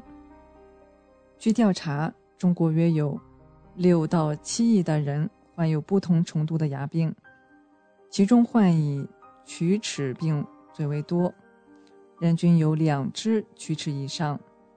全国约有二十多亿只龋齿，牙周疾病患病率高达百分之八十。一九八九年，由卫生部、教委等部联合签署，确定每年的九月二十日为中国全国爱牙日。每年的爱牙日都是有主题，旨在进一步强化公众对口腔卫生的关注。普及口腔卫生知识，使广大群众了解口腔疾病可防可治，让所有的人都懂得追求健康。首要的是学习和坚持健康的生活方式，要让大家知道健康的生活方式，从维护口腔开始。口腔健康，全身健康，别再迷信偏方了。牙痛正确的止疼方式在这里。第一个，牙痛不是病，疼起来要命。牙痛是因为牙齿表面被细菌感染，时间久了就出现了蛀洞，导致牙神经更容易被外界刺激，产生疼痛。如果这种牙齿的炎症不加以控制，感染会进展到口腔周围的软组织，表现为脸颊肿、眼眶下肿。甚至脖子都肿起来。如果肿胀发生在咽喉部，严重者会出现呼吸的不畅，甚至会导致窒息而死亡。更可怕的情况是，牙周细菌存在一定进入全身血液循环的概率。如果通过血液循环流入心脏，还会出现心脏内膜炎症。严重的心脏内膜炎是有致命风险的。因此，牙痛应该引起重视，万万不可掉以轻心。牙痛时可以选择哪些药呢？第一个是甲硝唑。牙痛的原因大部分是由牙髓炎、根尖炎、牙周炎、牙龈炎、关周炎等引起，通常都与厌氧菌感染有关。抗菌药物中，甲硝唑能够抑制厌氧菌感染。所以，通常可以服用甲硝唑来治牙痛和牙龈肿痛。服用甲硝唑时需注意其副作用，其副作用表现为：有些人吃药后会觉得恶心、腹部痉挛、便秘、口腔偶有明显的金属异味。更要注意的是，服用甲硝唑期间，千万不要饮酒，它会抑制酒精的代谢，出现腹部不适、恶心、呕吐、面色潮红、头痛、味觉改变等严重的不适症状。还有就是双氯芬酸、布洛芬、对乙酰氨基酚，这些药属于解热镇痛、抗炎药。这类药物解热镇痛疗效明显可靠，是缓解牙痛症状的常用药物。这类药物对临床常见的慢性钝痛、牙痛、痛经及产后疼痛等，都具有良好的镇痛效果。下面就是健康知识划重点了，注意布洛芬与阿司匹林不能合用。很多心脑血管疾病患者会长期服用阿司匹林。来抑制血小板聚集，以降低冠心病、心肌梗死等风险。需要注意，布洛芬与阿司匹林合用时，布洛芬可使阿司阿司匹林的抗血小板聚集作用减弱，进而增加心血管事件发生的风险。因此，服用阿司匹林时，切记不要服用布洛芬进行镇痛治疗。老年人常用阿司匹林预防心肌梗死及脑缺血发作。此时可以选用对乙酰氨基酚和双氯芬酸来镇痛，不会影响阿司匹林的抗血小板聚集作用，但因双氯芬酸具有巨大的心血管风险，不可长期服用。对乙酰氨基酚通常不会增加心血管风险，所以老年人推荐使用对乙酰氨基酚。偏方治疗牙痛有效吗？牙痛有许多民间的治疗方法，也就是说，用的偏方来治疗牙痛，如花椒塞牙洞、生姜止痛、味精止痛，甚至点穴大法等。有的时候，这些方法可能会引起牙痛减轻，但其实是牙神经发炎后慢慢坏死所致。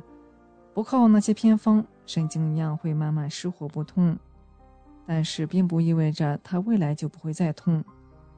当牙根开始发炎的时候，就会出现牙痛，而且这种疼痛可能会更加漫长难治，有些还会导致牙齿松动、牙龈流脓等问题，甚至还需要拔掉坏牙。下一个健康知识划重点就是牙痛的时候，请勿相信偏方，尽早去正规医院寻求牙医的帮助。越早治疗，效果往往越好。牙痛虽然可以服用止痛药、抗生素来缓解痛苦，但这只是缓解而不能根治牙痛。发现牙齿上的蛀洞之后，最快最好的治疗手段就是去正规医院进行牙齿治疗，把坏的部分清理干净，用补牙材料补上。如果仅仅服用镇痛药物，对症缓解疼痛。而不从根本上治疗，蛀牙会升级为牙髓炎。这时候就要进行根管治疗，把整个牙神经抽走。如果进展到牙髓炎还不积极治疗，那么不光牙痛程度会升级，牙齿内的感染还会延伸到牙根，出现根茎周炎。这个时候就只能拔牙才能远离牙痛了。遇到牙痛，请不要硬扛，也别指望吃药，这些都不能从根本上治愈牙痛。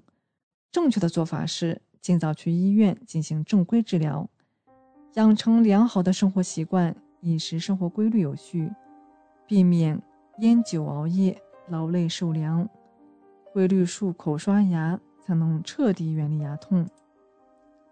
好了，我们来看下一个纪念日，就是九月二十一日。世界阿尔茨海默症日，每年的九月二十一日是世界阿尔茨海默症日，又名世界老年痴呆日、国际失智症日。一九零六年，德国神经病理学家阿尔茨海默首次报告了一例具有进行性痴呆表现的五十一岁女性患者。一九一零年，这种病被命名为阿尔茨海默病。在这一天，全世界六十多个国家和地区都将组织一系列活动。世界老年痴呆日是国际老年痴呆协会一九九四年在英国爱丁堡第十次会议上确定的。每年全世界的许多国家和地区都要举办这个宣传日活动，使全社会都懂得老年痴呆病的预防是非常重要的，应当引起足够的重视。说到老年痴呆，可谓无人不晓，因为它严重威胁着老年人的身体健康。但是有些人还没有到比较老的时候，就出现了类似老年痴呆的情况，比如说心情古怪。记忆力下降、脾气暴躁易怒等等，这种现象可能是由于血管性认知障碍甚至血管性痴呆造成的。这是怎么回事呢？它是由于脑血管疾病而产生的，比如在脑梗或者脑出血后，很快就出现了记忆力减退的现象，而且部分血管性认知障碍会发展为血管性痴呆。VD 血管性痴呆是除了阿尔兹海默病 （AD） 外最常见的痴呆原因，约占所有痴呆患者人数的百分之二十。与 AD 相比，VD 发病年龄更轻，五十岁以上就有可能出现，可以说是中年痴呆。但与 AD 的治疗困境相比，血管性痴呆具有明显的可预防性。可以通过预防来大大降低发生的可能性。以下四点需要额外注意：第一，高风险人群，高血压、高血脂、糖尿病，其中二型糖尿病患者血管性痴呆的风险更高，所以要做好预防工作。第二，根据2019年中国血管性认知障碍治疗指南，明确提出。有六个危险因素需要重点关注：肥胖、高血压、糖尿病、高胆固醇血症、吸烟、心血管疾病。第三，对于高血压、糖尿病、高血脂、动脉粥样硬化这类影响血管健康的疾病，要尽量做到早发现、早诊断、早治疗，遵医嘱用药，不随意停药换药。并且持之以恒，不要觉得平时没有啥不舒服就不重视，真正不舒服的时候，往往可能就来不及了。第四，积极调整生活方式，增加社会性活动，读书看报，饮食均衡而全面。如果条件允许，每周应该进行最少三次中等强度的体育锻炼，每次时间三十分钟。收音机前的中年听众朋友。正是上有老下有小的时候，承上启下是全家的支柱，所以希望大家关心自己的身体，这样才能照顾好家庭。照顾好家庭就是对社会的贡献。下一个纪念日是九月二十一日，国际和平日。一九八一年，联合国大会宣布，将九月份大会常委会开幕日正式定为。国际和平日，供所有各国人民在自己内部以及彼此之间纪念和加强和平的理想。国际和平日定于每年九月第三个星期二举行。这个节日恰逢联合国大会在纽约举行的常委会开幕。联合国在一九八一年宣布国际和平日，并邀请全体全员国。非政府组织和各界人士以一种方式庆祝这个节日，即以表现联合国承诺维持各个民族和各个国家之间的和平。联合国大会在其2001年9月通过，从2002年开始，每年9月1日为国际和平日。自设立以来，联合国都举行仪式，提醒所有人关注、庆祝和纪念这一日子。同时，全世界的政府和非政府机构、民间社会和宗教团体也纷纷举行各种活动纪念世界和平日。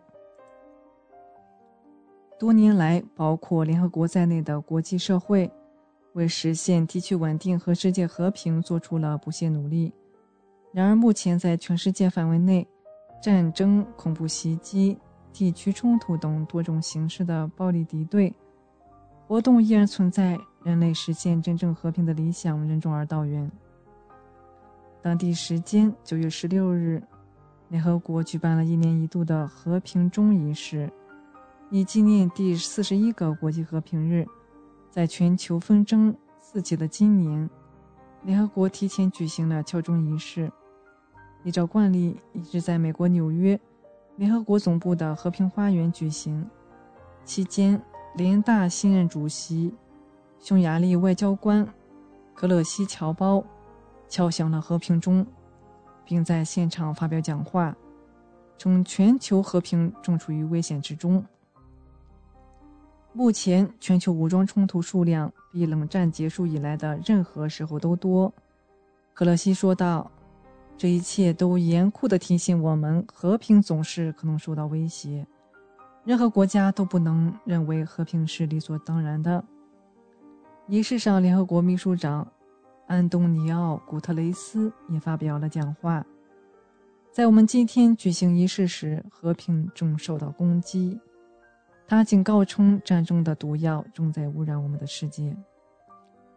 古特雷斯表示，冲突使世界离共同目标越来越远，人类不应在战场上相互咒东，而应团结起来应对当下多方位的挑战，其中包括贫困、饥饿、不平等和种族主义威胁，以及气候变化、生物多样性丧失。和新冠疫情等紧迫问题。现在我们比以往任何时候都更要全球团结、集体行动，承诺互信。古特雷斯说：“让我们共同发声呼吁，为所有人建立一个和平的世界。”下一个纪念日是九月二十二日，世界无车日。每年的九月二十二日是世界无车日。无车日最早是由法国发起的，其宗旨是增强人们的环保意识，了解汽车对城市环境造成的危害，鼓励人们在市区使用公共交通工具，骑车或者步行。法国三十五个城市的市民就在一九九九八年九月二十二日自愿发起，在当天启用私家车，成为了法国第一个室内无车日。后来，法国首创的无车日，在2000年2月被欧盟纳入环保政策框架内。9月22日，也因而成为欧洲无车日、国际无车日。此后，这一活动迅速扩展到全球。世界无车日并不是主张真的无车，而是为了提高人们的环保意识，尽可能选择交通工具——自行车。步行等绿色低碳的出行方式，主动养成低碳、健康、绿色环保的出行习惯。我们希望越来越多的人采用更环保的方式出行。世界无车日活动官网写道：“人们不应该只在这一天进行庆祝，然后在其他日子里恢复正常生活。城市政府应该创造永久性的改变。”让行人、骑自行车的人和其他不开车的人也能受益。英国广播公司称，减少开车出行有助于减少城市交通拥堵、节约能源、减少有害物排放、缓解停车问题，还能为个人省钱。世界无车日提醒人们为地球降温，也提醒城市规划者和政治家们优先考虑更环保的出行方式。如自行车、步行和公共交通，而非私家车。做正确的事，帮助拯救地球。如今，保护环境、倡导绿色出行、发展节能型和新能源汽车，已经成为全球共识。这一天，不妨我们放松心情，少开一天车，选择公共出行、骑车、步行，感受美好生活。下一个是九月二十三日，秋分。再过几天，我们即将迎来秋分。今年的秋分在九月二十三日北京时间九点零三分三十一秒，农历的八月二十八日。秋分这天，太阳光折射地球赤道，全球各地昼与夜间的时间长度是相等的。秋分日之后，太阳光直射位置向南半球偏移，北半球白天时间开始缩短，而夜间时间增长，气温下降，早晚温差增加。南半球则正好相反。秋分节气是二十四节气中重要的节气，不仅平分了秋色，处在秋季的正中间，而且平分了昼夜，白天晚上皆为十二小时，更是平分了冷暖。秋分过后，北半球天气开始由凉转寒。二零二二年秋分为晚秋分，这是从农历时间上来说的。仅次于二零三三年的九月初一，今年的节气延迟早已成为普遍特征。以秋季为例，立秋为百年不遇的晚立秋。到底有多晚呢？以前人们都说秋后有一伏，共有秋老虎，但在二零二二年，这句农言要换个说法，因为秋后出现了两伏，仍有整整十八天的三伏。导致了处暑不出伏的奇特现象出现，使得金秋炎热无比，没有秋季的天气特征，成为了无秋之年。秋分过后，天气由凉转冷，所以秋分时间的早晚会产生剧烈影响。因为今年秋分来的晚，所以秋冷的时间要格外迟一点。所以直到现在，凉气仍未到达。不少地区的秋老虎依然很猖狂。秋分来得晚，天气冷得晚，充分说明了今年气候炎热的特征，也从侧面印证了伏秋炎热，今年无秋的特殊年景。秋分之后，降水会逐渐减少，所以秋分来得晚，表示秋季的降水不少。要防止秋涝等自然灾害，在农村一向流传着。中秋秋分前，多半是飞年的说法。今年山东半岛秋分前期遭遇台风梅花的袭击，大片的农作物被淹没，造成严重损失。另外，雨水多对苹果上色以及花生、玉米等作物的收割也带来极大影响。在农业生产中，今年的种植环境可能并不理想。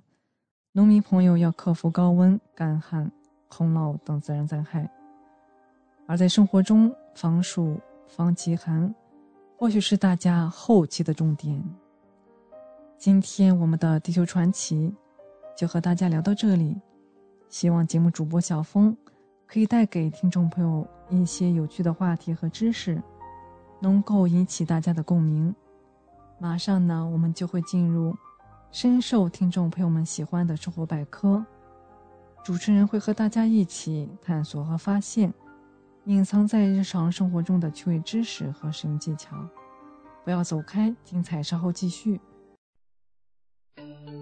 知音、知心、知天下，同行、同心、同精彩。怀卡托华人之声美文分享栏目《心情物语》，用耳朵倾听你我的快乐。用心灵关注世界的宽广。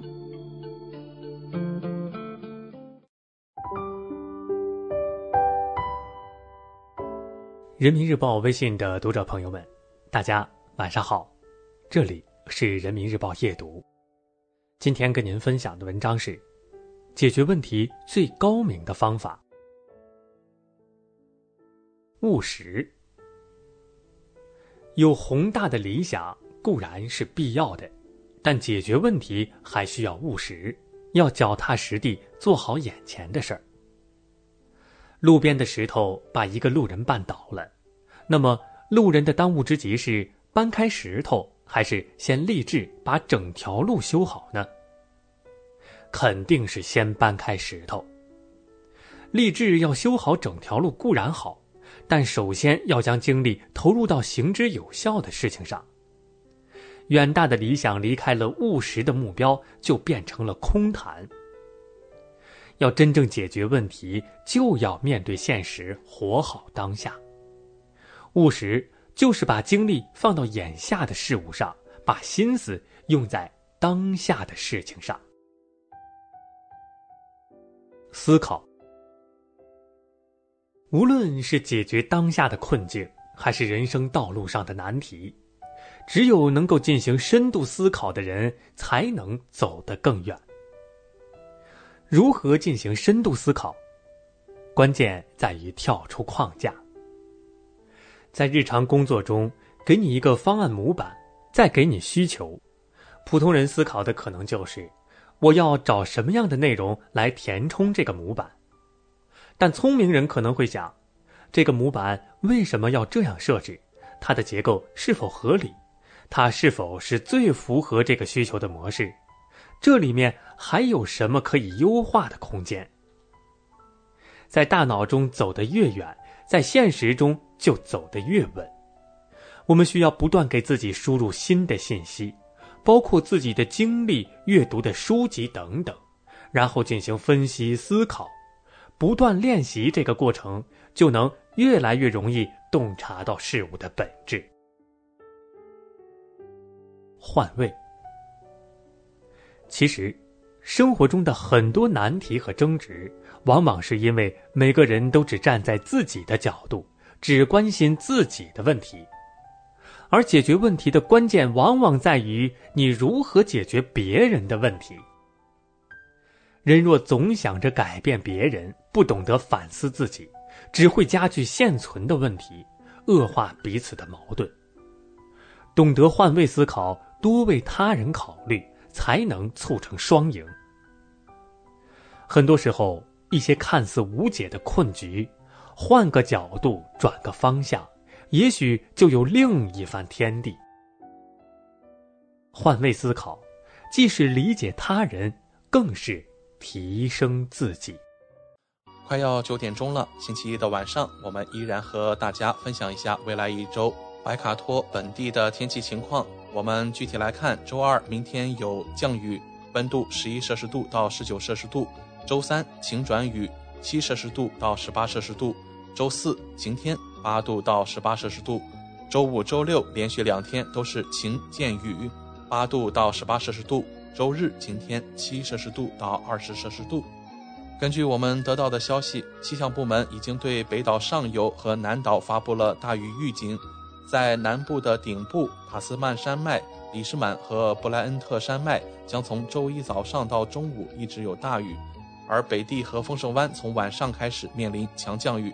周二北地的降雨量有所缓解，东海岸一直持续到周三晚上。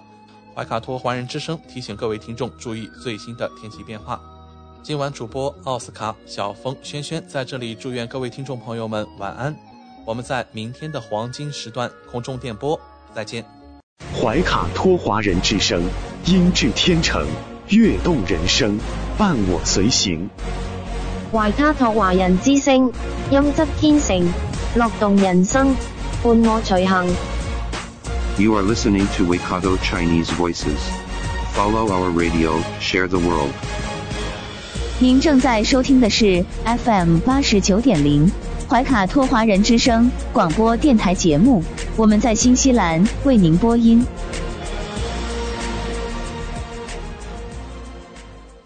Thanks for listening to this Free FM podcast. If you want to hear more content like this, you can support Free FM via Patreon. Head to patreon.com slash freefm89 to find out more.